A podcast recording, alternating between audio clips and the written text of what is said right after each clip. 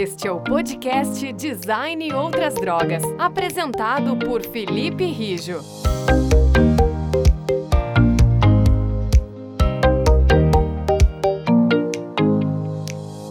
Olá pessoal, meu nome é Felipe e esse é o podcast Design e Outras Drogas. No nosso episódio de hoje, a gente vai falar sobre como o design pode ser usado para solucionar problemas que se expandem por muitos, muitos, muitos anos. Um dos problemas que a humanidade criou uh, com o progresso da ciência foi a radiação e o que fazer com o lixo nuclear. Esse lixo tem que ser armazenado, só que ele continua radioativo por centenas de milhares de anos. E como é que tu vai garantir que esse lixo vai ficar armazenado durante todo esse tempo sem oferecer risco para qualquer população que esteja perto dele? É um desafio bastante complicado. Pensando nisso, em 1990, o governo federal dos Estados Unidos convidou um grupo de geólogos, linguistas, astrofísicos, arquitetos, artistas, escritores para ir até o deserto do Novo México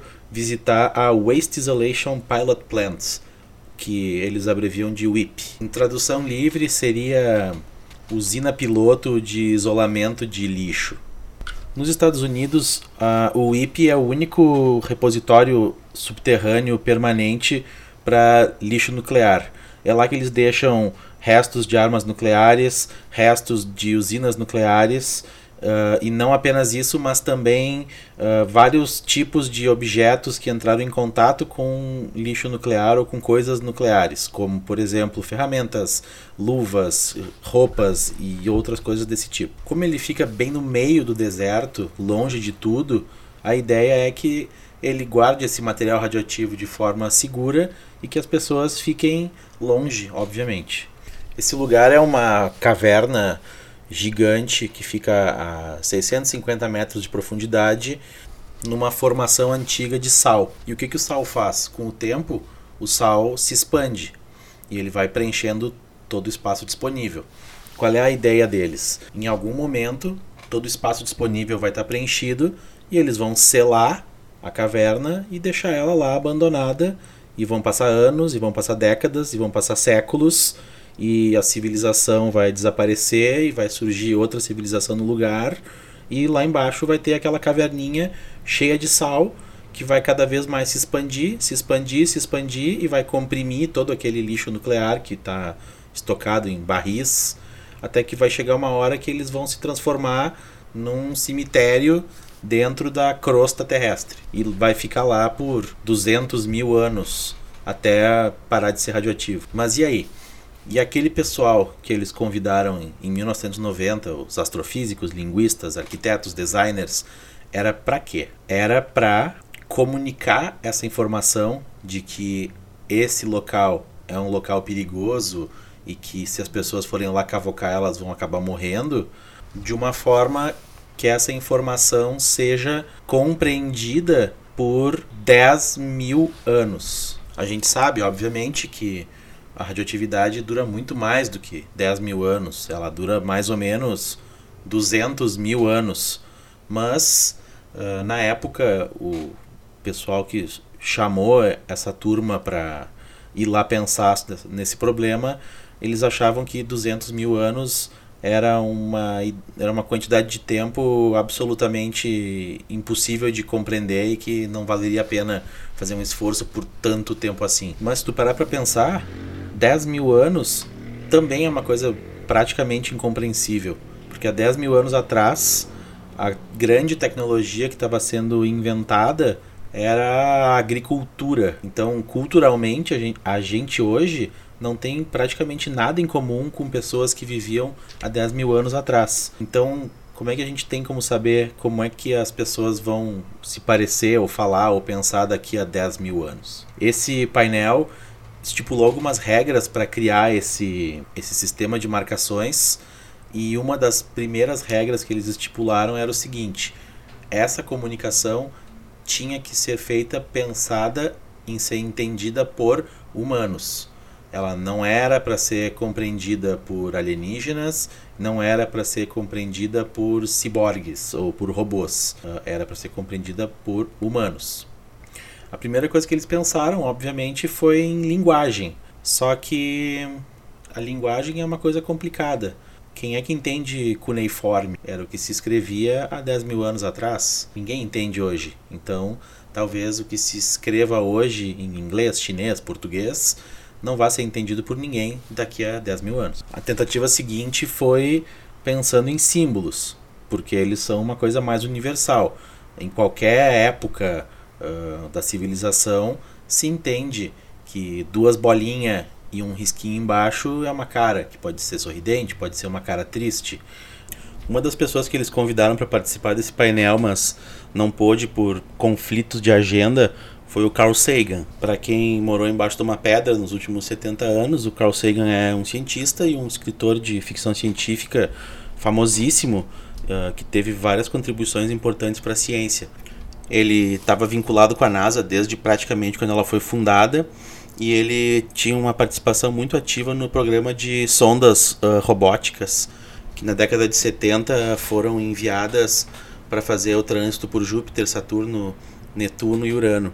Uh, no caso, uh, são as sondas a Pioneer 10 e a 11 e a Voyager 1 e 2. Um parêntese que é muito interessante desse assunto é que para as missões da Pioneer 10 e da 11, que eram as primeiras sondas capazes de sair do sistema solar, uma placa com figuras que explicavam um pouco sobre a humanidade para caso essas sondas fossem um dia encontradas por uma civilização extraterrestre. Então ele já tinha um certo conhecimento sobre usar mensagens pictóricas uh, para transmitir conceitos.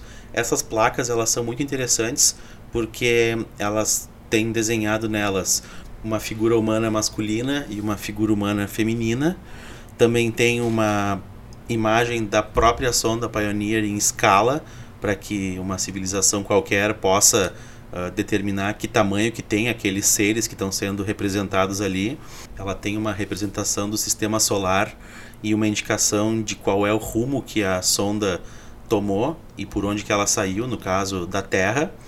E para tudo isso poder ser interpretado de uma forma universal, eles inscreveram dois átomos de hidrogênio, cada um em um estado diferente de energia.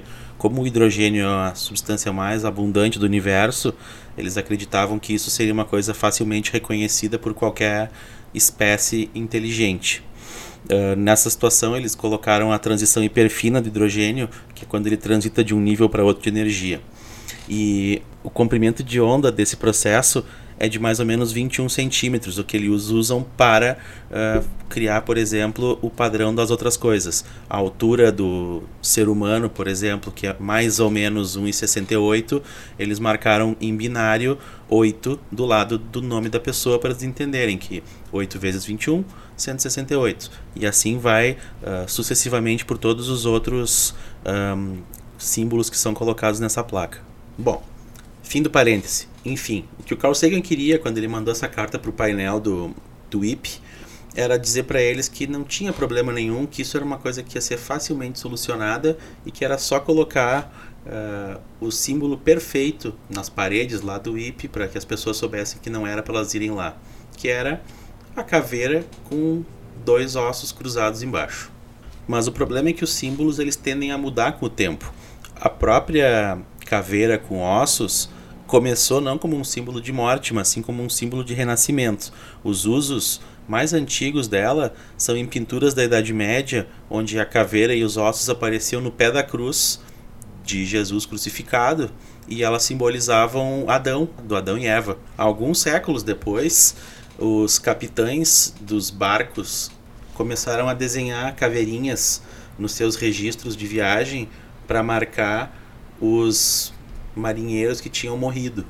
E assim, os marinheiros começaram a associar o símbolo da caveira com o símbolo da morte.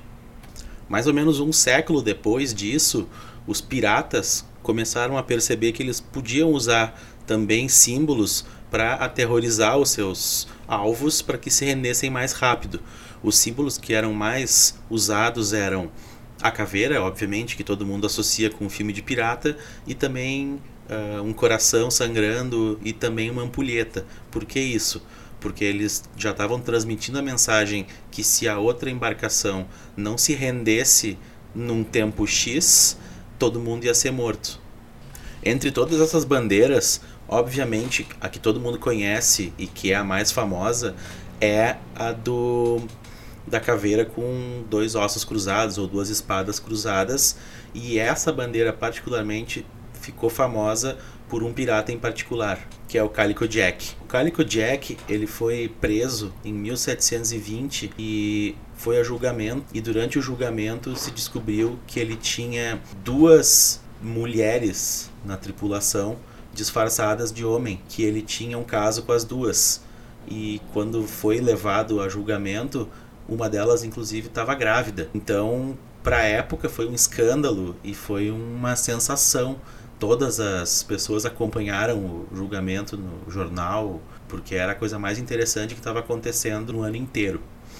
Essa bandeira de pirata com caveira e ossos cruzados, ela se chama em inglês Jolly Roger. Ninguém sabe bem porquê, mas eles supõem que se chama assim porque vem do francês Joli Rouge, que seria vermelho, porque as bandeiras de pirata, antes de serem pretas, eram vermelhas. Depois desse julgamento, o símbolo da caveira com os ossos cruzados começou a ser associado com perigo, começou a aparecer em romances de piratas, nas ilustrações, e também começou a ser usado, por exemplo, nos anos 1800 uh, como um símbolo para representar veneno. Depois, obviamente, a gente sabe que em 1940 os nazistas adotaram o símbolo da caveira com ossos cruzados, que em alemão é Totenkopf, na sua divisão SS. O Totenkopf ele era o símbolo geral para toda a SS, uh, usado no CAP, mas tinha uma divisão em particular que era a SS Totenkopfverband, que significa né, unidades da cabeça da morte, que eram as responsáveis por cuidar e administrar os campos de concentração e de extermínio. E esses aí, para se distinguir da SS normal, também usavam o Totenkopf no colarinho direito das, dos seus uniformes. Mas agora a gente chega no século XXI e o Jolly Roger e a caveirinha se transformaram essencialmente num símbolo pop então tu vê ele em mochila, em tip top de criança, em garrafinha d'água, em camiseta. Então, é meio que fudeu para indicar veneno. Hoje em dia tá valendo para tudo. Isso nos faz pensar que daqui a 10 mil anos, talvez uma caveira com ossos cruzados não signifique mais morte. E aí, já que não serve usar linguagem, não serve usar símbolos, eles pensaram talvez que pudesse se contar uma história. Então, um deles, um dos panelistas, pensou em criar uma historinha de três quadrinhos que seria mais ou menos o seguinte: no primeiro quadrinho tem uma árvore pequenininha, uma criança e num canto uma caixa com um símbolo de radiação. No segundo quadrinho a árvore está um pouco maior, a pessoa está um pouco maior e ela está encostando na caixa que tem a radiação. E no terceiro quadrinho, a árvore está bem grande, a pessoa está deitada no chão, morta, com o símbolo universal da pessoa está morta, os, os olhinhos cortados com um X, a boquinha né, em ondinha, e a radiação continua ali. Para todos os efeitos, pode-se entender que se a pessoa estava crescendo do mesma proporção que a árvore, mas uma hora ela tocou na radiação, morreu e a árvore continuou em frente. Então ia se entender. Só que isso também tem um problema, porque se as pessoas que forem olhar esse quadrinho não souberem a ordem que elas têm que interpretar os painéis, elas podem achar que na verdade ela se lê de trás para frente. A pessoa encontrou a fonte da juventude e ela magicamente estava morta e ressuscitou e ficou jovem. Então também é um problema. Se pensou talvez em um sistema de flechas para indicar a ordem, e isso é para ser lido, mas a flecha também é um resquício simbólico da sociedade de caça e coleta. Então, não necessariamente daqui a 10 mil anos vai continuar se entendendo que uma flecha indica uma direção. Teve outro painelista que era um paisagista e arquiteto que se chamava Mike Brill, que sugeriu que eles tinham que transmitir essa informação para o futuro, deixando o lugar inteiro de forma que ele parecesse perigoso. Então ele projetou uma ideia de paisagismo para colocar na volta do IP, que seria como se fosse um jardim de espinhos, que eram espiras de concreto pontiagudas apontando para o céu por todo o terreno e ficando cada vez mais densas quanto mais próximo do lugar se estivesse.